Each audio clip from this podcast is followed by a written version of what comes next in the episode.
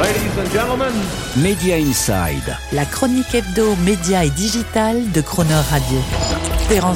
On le sait, le business de chaîne de télévision n'est plus à la fête. En gros, et pour faire simple, pour tous les acteurs de la diffusion traditionnelle cathodique, c'est le tic-tac métronomique du compte à rebours d'une mort qui s'annonce, avec d'un côté le déclin continu et régulier de l'audience, et de l'autre une submersion progressive et certaine par le flot des médias digitaux.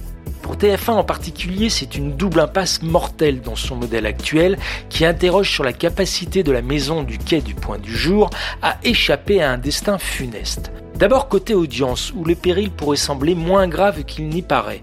L'audience de TF1 sur la fameuse cible commerciale des FRDA, femmes responsables des achats, on ne dit plus ménagères, de moins de 50 ans est sans égal et a même progressé en 2022 de plus 0,1 point à 22,8%, ce qui a permis du coup à TF1 d'augmenter ses revenus publicitaires annuels.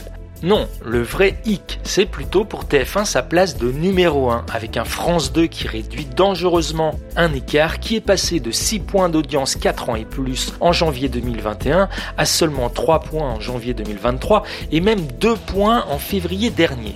Un écart qui affecte aussi des cases aussi prestigieuses que le journal de 20h, désormais à touche-touche avec celui de France 2.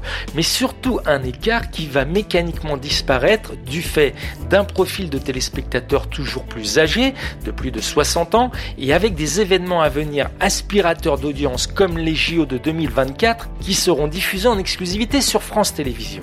Une situation impensable donc pour la chaîne numéro 1 en France, sans discontinuer depuis 1987, de perdre sa pole position et sans solution pour les programmateurs de TF1.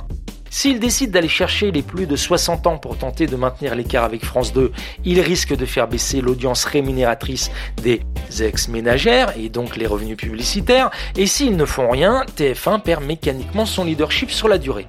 Une perspective inacceptable pour l'actionnaire Martin Bouygues, qui sait qu'une partie de la valeur financière de TF1 réside dans son leadership d'influence, le fameux goodwill, et qui n'imagine pas pouvoir perdre un jour en puissance et en image avec une chaîne qui ne serait plus numéro 1. Côté digital, la situation semble là aussi cornélienne et sans issue.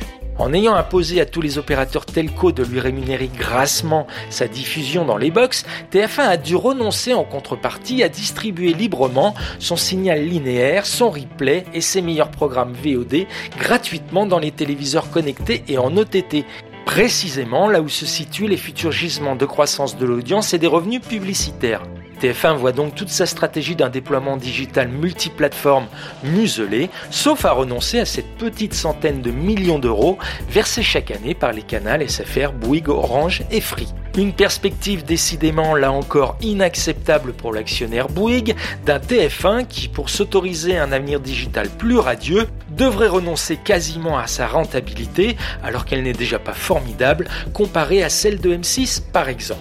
Bref, c'est une double impasse mortelle dans laquelle se trouve acculé TF1. En audience, le choix entre faire moins d'audience publicitaire ou perdre le leadership. Et en digital, le choix entre un développement digital nécrosé ou le renoncement à une rente financière de distribution. Deux équations à double inconnu qui survitamineront sûrement le patron de TF1 Rodolphe Belmer, grand fan de mathématiques qu'il est. Ou, exprimé différemment, Augusta per Angusta pour que TF1 trouve les voies très étroites de la survie vers un succès réinventé. Media Inside. Terence Derieux, tous les mercredis à 7h45 et 19h45 et à tout moment en podcast. Cronerradio.fr